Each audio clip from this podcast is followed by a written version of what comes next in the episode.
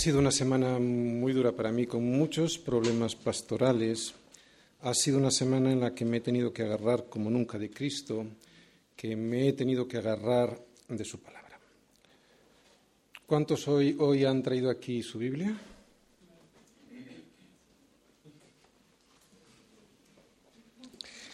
Nunca me ha molestado llevar mi Biblia a la iglesia. Cuando por cualquier motivo no la llevaba, me sentía como si me faltase alguien a mi lado, como si estuviese incompleto.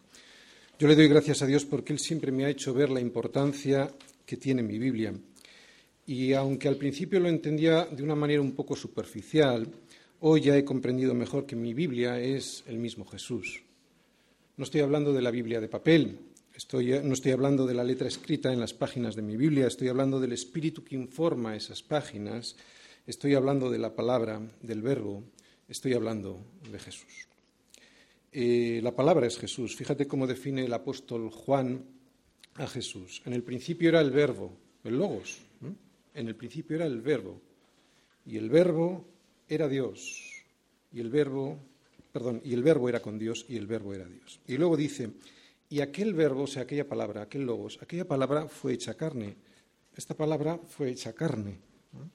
Y habitó entre nosotros y vimos su gloria, gloria como del unigénito del Padre, lleno de gracia y de verdad.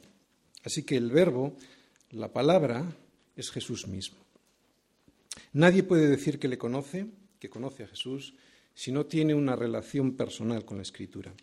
Nadie puede decir que tiene una relación personal con Cristo si no tiene una relación muy especial con la palabra de Dios. Nadie puede decir que le sirve si no está agarrado, si no está ceñido a lo que Él dice, no a lo que los hombres dicen o a las tradiciones de los hombres mandan, sino lo que Él dice en su palabra.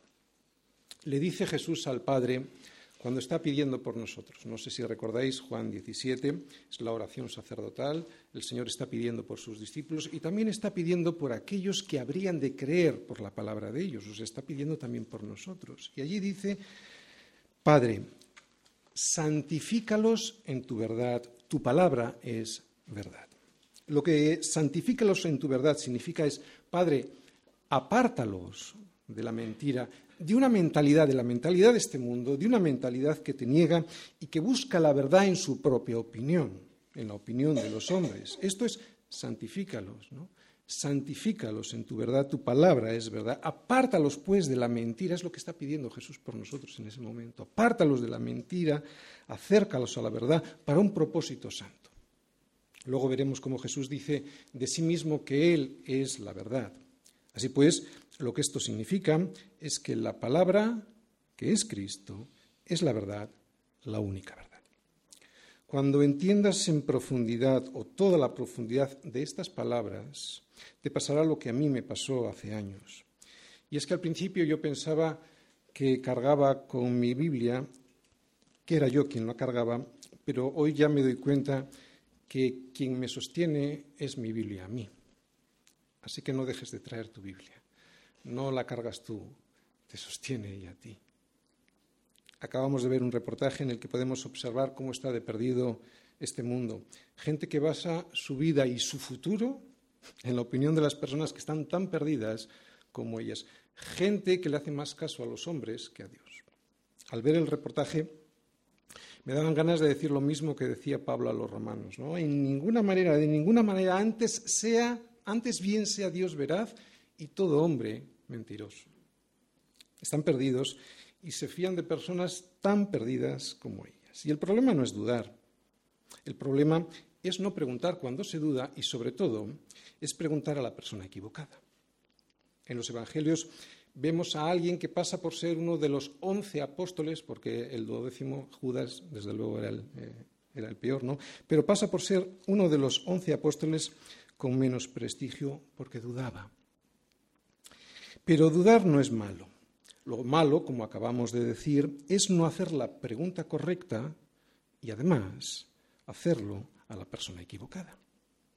Por eso Tomás es uno de los grandes hombres de la Biblia, por lo menos para mí, porque formuló la pregunta que hizo que Jesús respondiera con unas palabras que hasta el día de hoy han sostenido a todos aquellos que no saben por dónde hay que caminar para encontrar la vida, para obtenerla, para vivir la vida de verdad.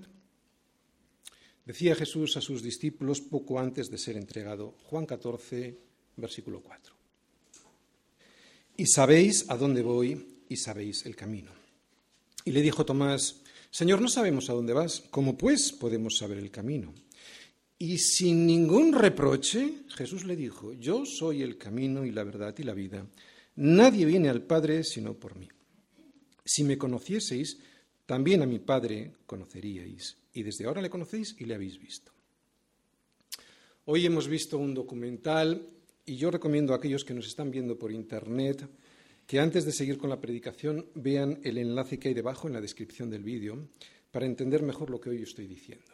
Como os he dicho, hoy hemos visto un documental y hemos visto ahí a gente que no sabe a dónde va. Así pues, si no sabes a dónde vas, ¿cómo puedes saber si tu camino es el correcto? Juan 14, versículos del 4 al 7. Y luego nos dicen a los cristianos que no somos razonables que nuestra fe es irracional, que no usamos la razón. Qué importante es saber a dónde se va para así poder decidir correctamente el camino a seguir. A ver, porque no todos los caminos llevan al mismo lugar, ¿sí o no? ¿Sí o no? Puro sentido común. Común. Unos caminos llegan a un lugar, otros caminos llevan a otro lugar.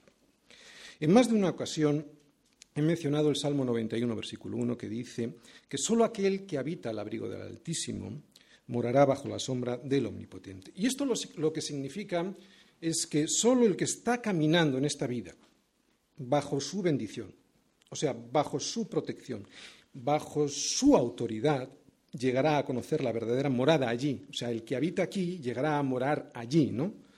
Para lo cual fuimos creados, ¿no? Para morar allí, en la casa del Padre. Pero la inmensa mayoría de la gente va caminando por la vida sin saber hacia dónde van. Es una forma muy estúpida de vivir y no se dan ni cuenta. Fíjate, es como si yo viera a un piloto de carreras o a un corredor de maratón y mientras va en la carrera yo le preguntase, oye, ¿y tú hacia dónde vas? ¿Cuál es la meta donde quieres o tienes que llegar o, dónde se encuentra el final de tu circuito? ¿Cuál es la meta? y no respondiese, no lo sé. Simplemente me he puesto a caminar, me he puesto a correr, pero no tengo claro dónde me, llegan mis, dónde me llevan mis pies. No, no sé a dónde tengo que llegar. Lo vuelvo a repetir, esta es la forma más necia que conozco de vivir. Es la falta de propósito lo que destruye nuestras vidas aquí y lo que nos lleva al desastre allí. Pero antes de tener un propósito, uno se tiene que preguntar, ¿quién me puede dar ese propósito? ¿Quién? ¿Y cómo puedo llegar a conseguirlo? ¿Por dónde debo andar para llegar a ese propósito? Como ya hemos dicho, para mí Tomás es una de las personas más sabias que yo veo en la Biblia, por humilde, por decir no sé, simplemente por humildad y preguntar a la persona adecuada, claro. Y a pesar de ser el apóstol que dudó de la resurrección de Jesús y que dijo que si no viere en sus manos la señal de los clavos y metiere mi dedo en el lugar de los clavos, si metiere mi mano en su costado, no creeré. A pesar de eso, es la persona que ha hecho la pregunta más importante que toda persona en este mundo debiera hacerse en la vida. Versículo 5. Señor, no sabemos a dónde vas. ¿Cómo pues podemos saber el camino? Pero claro, para hacerse una pregunta de este estilo, uno ha de reconocer a un Señor que sí lo sabe, que es Cristo, y también ha de reconocer a uno que no lo sabe, que soy yo mismo. O sea, que hay que ser humilde y reconocer que yo no soy Dios y que Él sí lo es. Este es el principio de la sabiduría. El principio de la sabiduría es el temor del Señor. Esto que vemos en Tomás, en esa pregunta, es el temor del Señor. O sea, reconocer quién es Él, fíjate tú, le llama primero Señor. Es reconocer quién es Él, reconocer quién soy yo y así poder saber ¿Qué es lo que tengo que hacer? Solo se puede llegar a soluciones correctas si hacemos las preguntas correctas y a la persona correcta, ¿sí o no? Si tú haces la pregunta equivocada, te van a dar una respuesta equivocada y ya no te quiero ni contar si haces la pregunta a la persona equivocada. Y la persona correcta es Cristo y la pregunta correcta es, Señor, ¿cómo podemos saber el camino. Por lo tanto, la sabiduría no consiste en dar soluciones en mi propia opinión, sino hacer las preguntas correctas a la persona correcta. Y Tomás hizo la pregunta más correcta y honesta que cualquier hombre puede hacer y debe hacer en su vida. Y se, lo y se la hizo a la persona correcta, adecuada. Señor, no sabemos a dónde vas. ¿Cómo pues podemos saber el camino? Y a una pregunta, sí, el Señor siempre responde. Luego veremos esa respuesta, pero antes hay que saber a dónde vamos. Porque eso es lo primero que le plantea Tomás. Tomás reconoce al Señor y Tomás quiere seguir al Señor, pero le pregunta, no sabemos a dónde vas. Por eso nosotros también deberíamos de preguntarnos, ¿a dónde vamos? Tan sencillo como esto. Uno cuando sale de casa tiene que saber a dónde va para tomar un camino u otro, ¿no? ¿Sentido común? Si no, no salgas de casa. Porque vas a ponerte a caminar y no tiene sentido. ¿A dónde vas, Señor?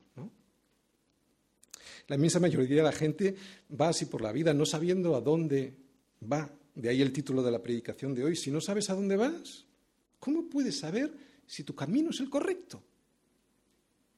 ¡Wow! Si es puro sentido común. Si yo no sé si voy a Madrid o a París, ¿cómo puedo saber si la carretera por la que voy andando es la correcta? Pues este es el error de la gente que inician un camino, que se ponen a andar por la vida y no saben ni a dónde van. La mayoría de la gente va así por la vida, sin saber cuál es su origen y cuál es su destino. La gente no sabe ni de dónde viene ni a dónde va. Por eso probablemente la pregunta de Tomás es una de las preguntas más inteligente, racional y acertada de todas cuantas se han escrito en la Biblia. Y la pregunta que yo te hago hoy es la misma. ¿Cómo podrás saber si el camino que sigues es el correcto si no sabes a dónde vas? ¿Cómo alguien me puede decir que el camino que estás siguiendo es el correcto si esa persona no sabe a dónde va? La gente se pone a caminar espoleada por esos eslóganes políticos, sociológicos o publicitarios, incluso como hemos visto en el reportaje, por eslóganes supuestamente científicos. Es eso lo que la gente escucha y es por eso por lo que van detrás del dinero, de la felicidad o de la posición social o intelectual. Propósitos todos ellos equivocados, aunque parecen muy saludables. La gente sigue esos eslóganes que siempre están equivocados y lo están porque son preguntas, perdón, son respuestas, esos eslóganes son respuestas a preguntas equivocadas. Y sobre todo, porque son respuestas a preguntas hechas a personas equivocadas. Solo Cristo salva, solo Cristo es la persona que nos puede dar el propósito correcto a nuestra vida.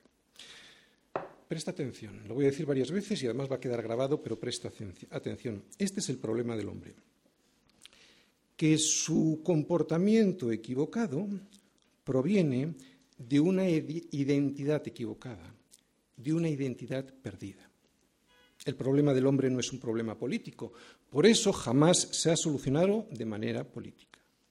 El problema del hombre no es un problema social o psicológico, por eso nunca una teoría sociológica o psicológica ha dado con la clave para que nos llevemos bien con los demás, ni siquiera para que nos llevemos bien con nosotros mismos. El problema del hombre no es un problema científico, por eso Darwin nunca pudo satisfacer con su teoría de la evolución el más mínimo entendimiento de cuál es el propósito del hombre sobre la Tierra. Teoría. En eso se quedó la teoría de la, de la evolución y ahí se va a quedar siempre, porque eso es una teoría que jamás llegará a ser ley, porque para eso hay que demostrarla científicamente y no pueden. Lo vuelvo a repetir.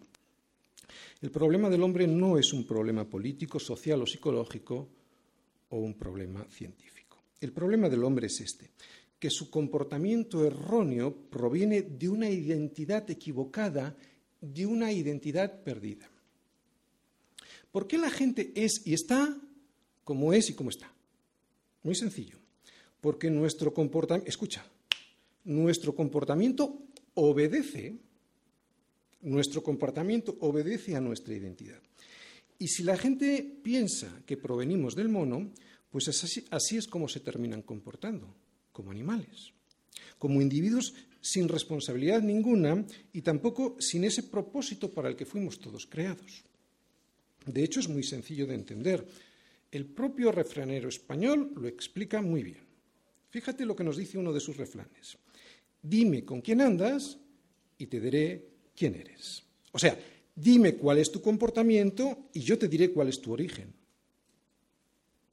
De ahí la importancia de hacer la pregunta adecuada a la persona correcta. Y Tomás le dijo al Señor, Señor, ¿a dónde vas? Yo quiero seguirte. Él ya estaba identificado, ¿de acuerdo? Él estaba identificado con Jesús.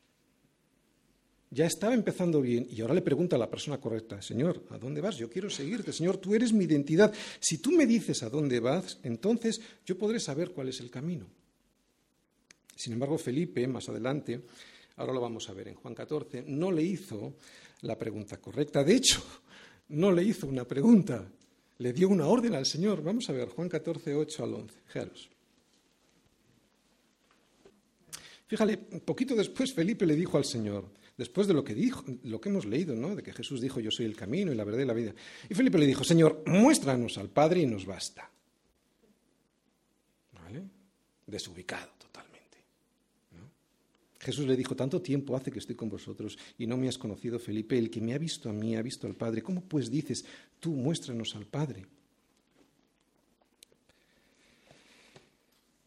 Hay que identificarse con Jesús para ir al Padre. Por eso nuestro problema es de identidad, no de comportamiento. ¿Estás entendiendo lo que digo? es que es al revés de como la gente piensa. La gente quiere tratar el comportamiento, cuando el problema no es el comportamiento. Nuestro comportamiento obedece a nuestra identidad. Vuelvo a repetirlo, nuestro problema es de identidad, no de comportamiento. Cuando, cuando tú te identificas correctamente, te comportas correctamente. ¿Sí? Hay algunos príncipes europeos que vemos por ahí, herederos de casas reales, que dan vergüenza. No se han identificado, no se han identificado con la institución, se comportan no adecuadamente. Es necesario identificarse para tener un buen comportamiento.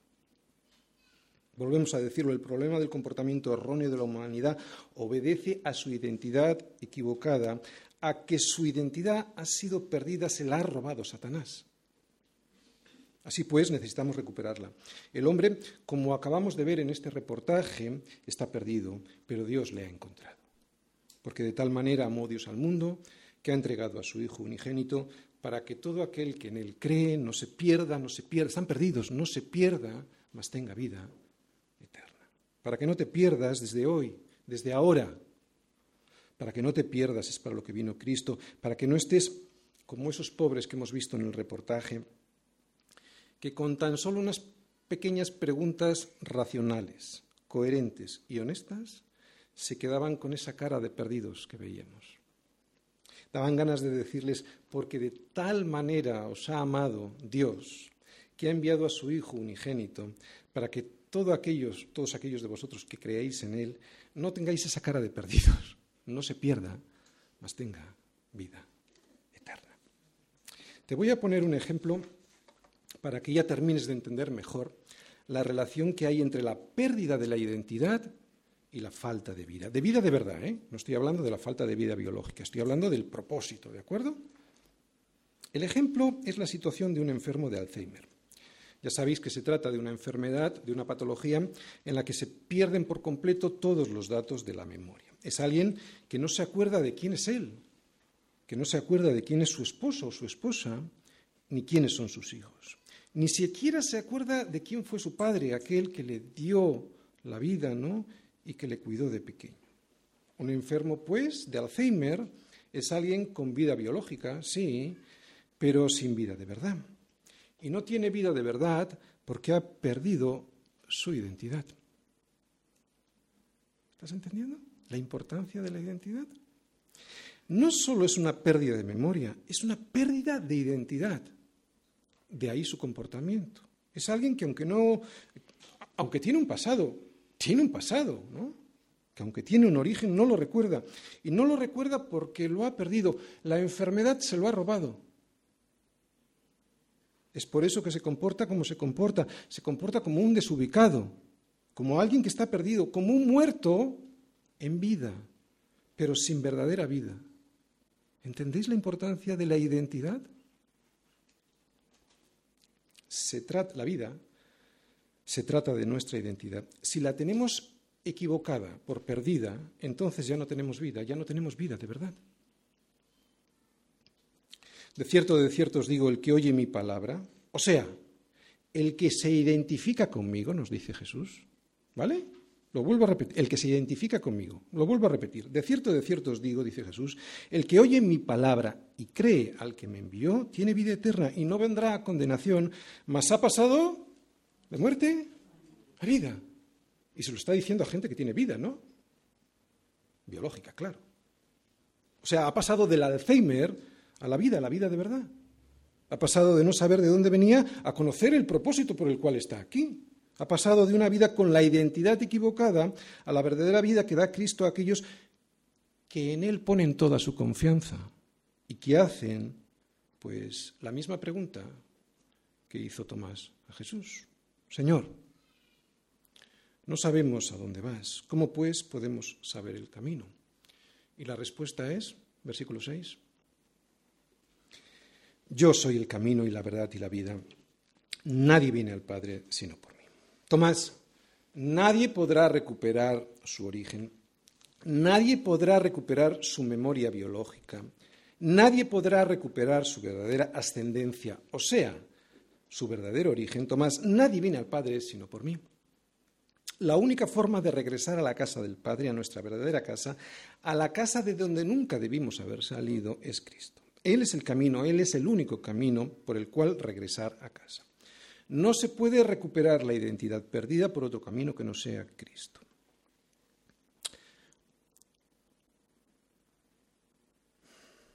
Hay veces que yo mismo me ocurre, ¿eh? no, estoy, enfadándome con nadie, pero hay veces que veo llegar a la gente a la iglesia con la cara amargada. No nos hemos dado cuenta de lo que ha hecho Cristo con nosotros.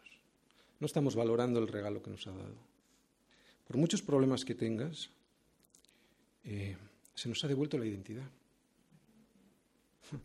Se nos ha quitado el Alzheimer. Por muchos problemas que tengas, por esa puerta debieras entrar agradecido. Me lo digo a mí también, ¿de acuerdo? Pero bueno, no está mal recordarlo. Dios nos creó a su imagen y nosotros lo hemos echado a perder completamente por desobedecer, por la desobediencia a su palabra. Por eso la gente está desorientada, como hemos visto en el reportaje. Pero Jesús vino a darnos la respuesta a esa desorientación. Él viene a través de la fe, no hay otro canal.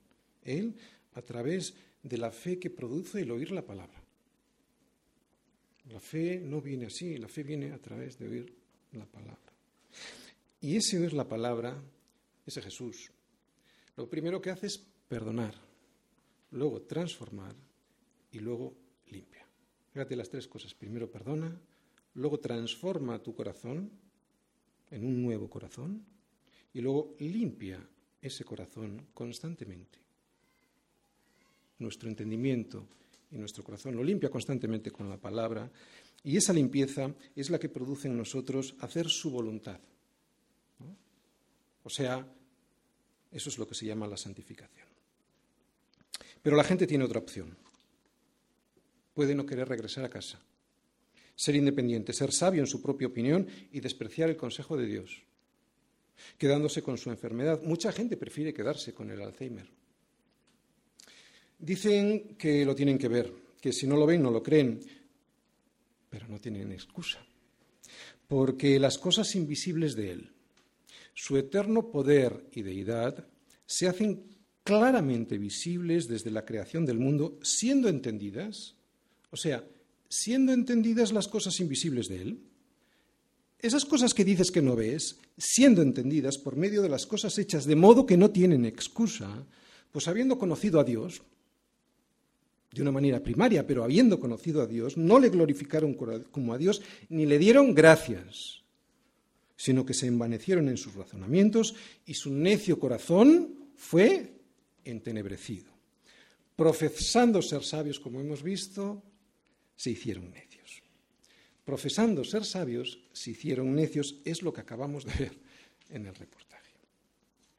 Pero a pesar de que lo pueden ver, porque las cosas invisibles de Él se hacen claramente visibles por medio de las cosas hechas, la salvación es un regalo, es una gracia eh, de Dios, ¿no? un regalo de Dios que viene por medio de la fe. Es por fe, no es por vista. Por eso Dios prohíbe las imágenes, ¿no? Para representarle. No porque eso sea malo en sí mismo, ¿de acuerdo? Alguien puede dibujar a un Jesús. la imagen en sí no es mala. Yo te voy a intentar explicar el motivo final por el cual esto es así. Es porque la imagen anula el concepto. La imagen atrofia nuestra capacidad de abstracción. Y con ella, al anular la capacidad de abstracción, toda nuestra capacidad de entender, anula toda nuestra capacidad de entender. Lo voy a explicar más sencillo. Mira, la imagen, el rito, hace que pongas todo tu esfuerzo de comprensión en lo que ves y te olvides de que Dios es más, muchísimo más de eso que estás viendo. ¿Entiendes? Por lo cual la, la vista anula todo el poder de Dios, anula tu capacidad de abstracción de lo que Dios quiere mostrarte de verdad, es por fe, no es por vista. Esto es algo que incluso a sus discípulos les costaba entender. El propio Tomás, poco después de escuchar estas palabras que estamos viendo hoy, ya las hemos nombrado además, cuando Jesús resucitó y se presentó delante de los discípulos, aunque él no estaba presente, les dijo a sus compañeros, a los otros, si no viere en sus manos la señal de los clavos y metiere mi dedo en el lugar de los clavos y metiere mi mano en su costado, no creeré. Ocho días después estaba otra vez dentro y con ellos Tomás. Llegó Jesús estando las puertas cerradas y se puso en medio y les dijo, paz a vosotros. Esto ya me hace ver que la glorificación de nuestro cuerpo va a ser reconocible, aunque, bueno, pues físicamente tendrá otras características, ¿no?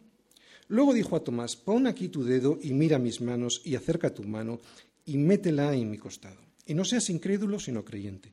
Entonces Tomás respondió y dijo, Señor mío y Dios mío. Y Jesús le dijo, porque me has visto, Tomás, ¿creíste? Bienaventurados los que no vieron y creyeron.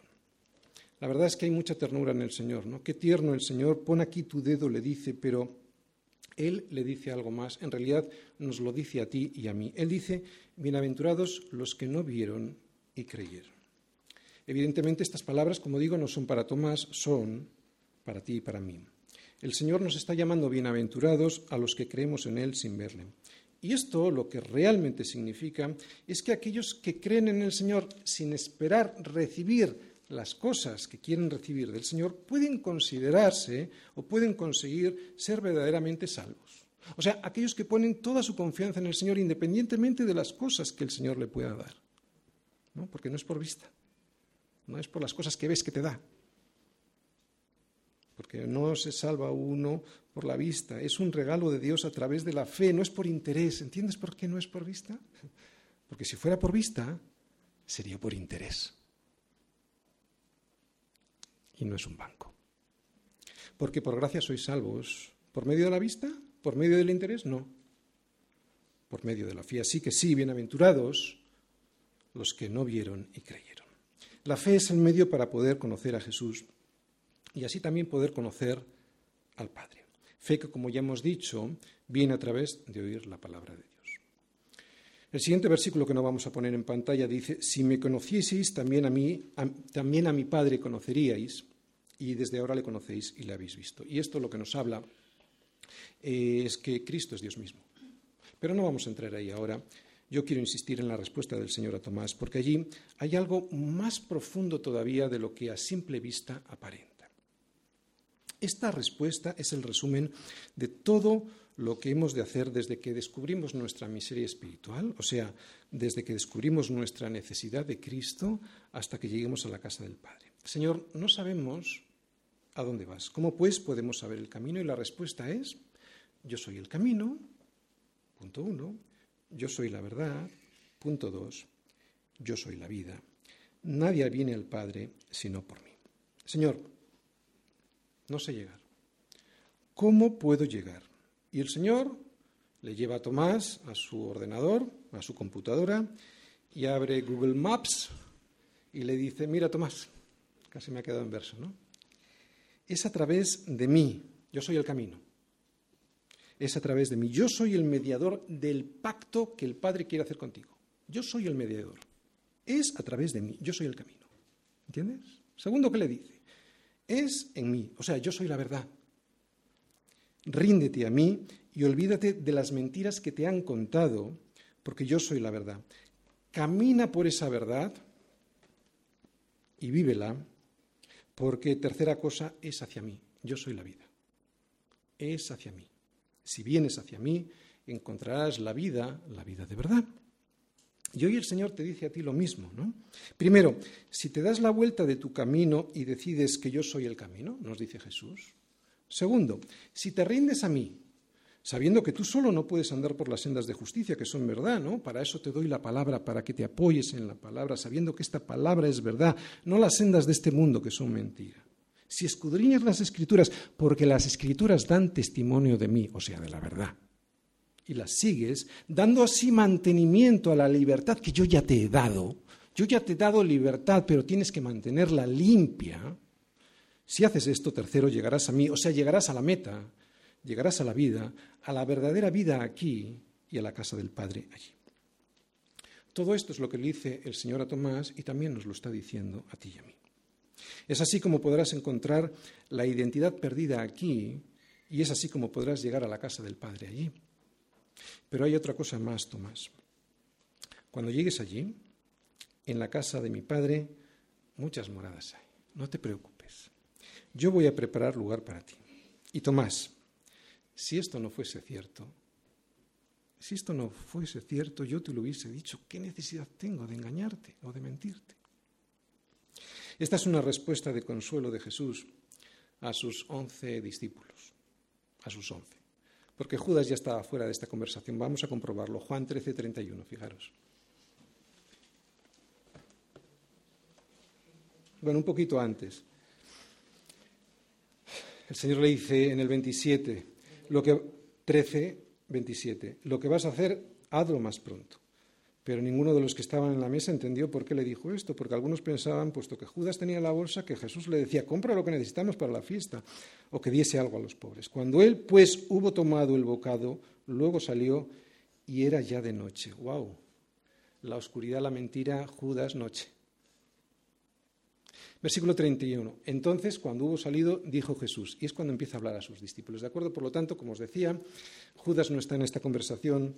Así pues, esta respuesta de consuelo, la de que Jesús va a volver por ti y ha ido a preparar morada para ti, esta respuesta de consuelo se le dice Jesús solo a los discípulos de verdad, a aquellos que se atreven a seguir a Jesús y a preguntarle cómo llegar.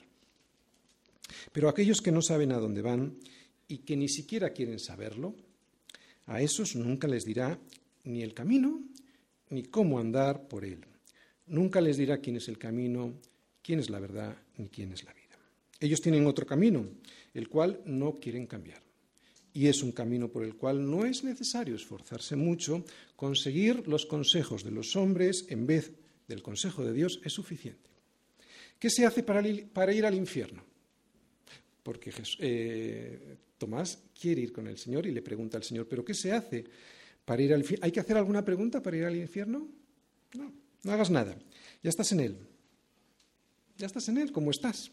Sigue como estás. Conseguir pensando que estás bien sin Cristo es suficiente. Conseguir creyendo a los hombres antes que a Dios es suficiente para llegar al infierno. No es necesario que te esfuerces, ni hagas ninguna pregunta.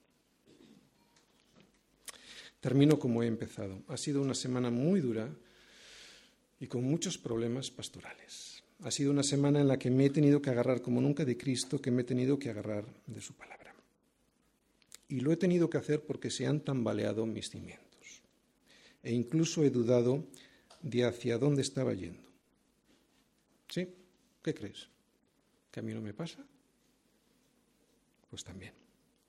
Por eso he vuelto a preguntarle a Jesús qué es lo que tengo que hacer para no perderme. Y él me ha mostrado el mapa.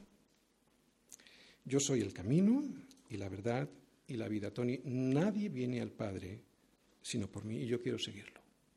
Ojalá tú quieras hacer lo mismo, pero para eso primero has de saber hacia dónde vas, porque si no, ¿cómo puedes saber si tu camino es el correcto?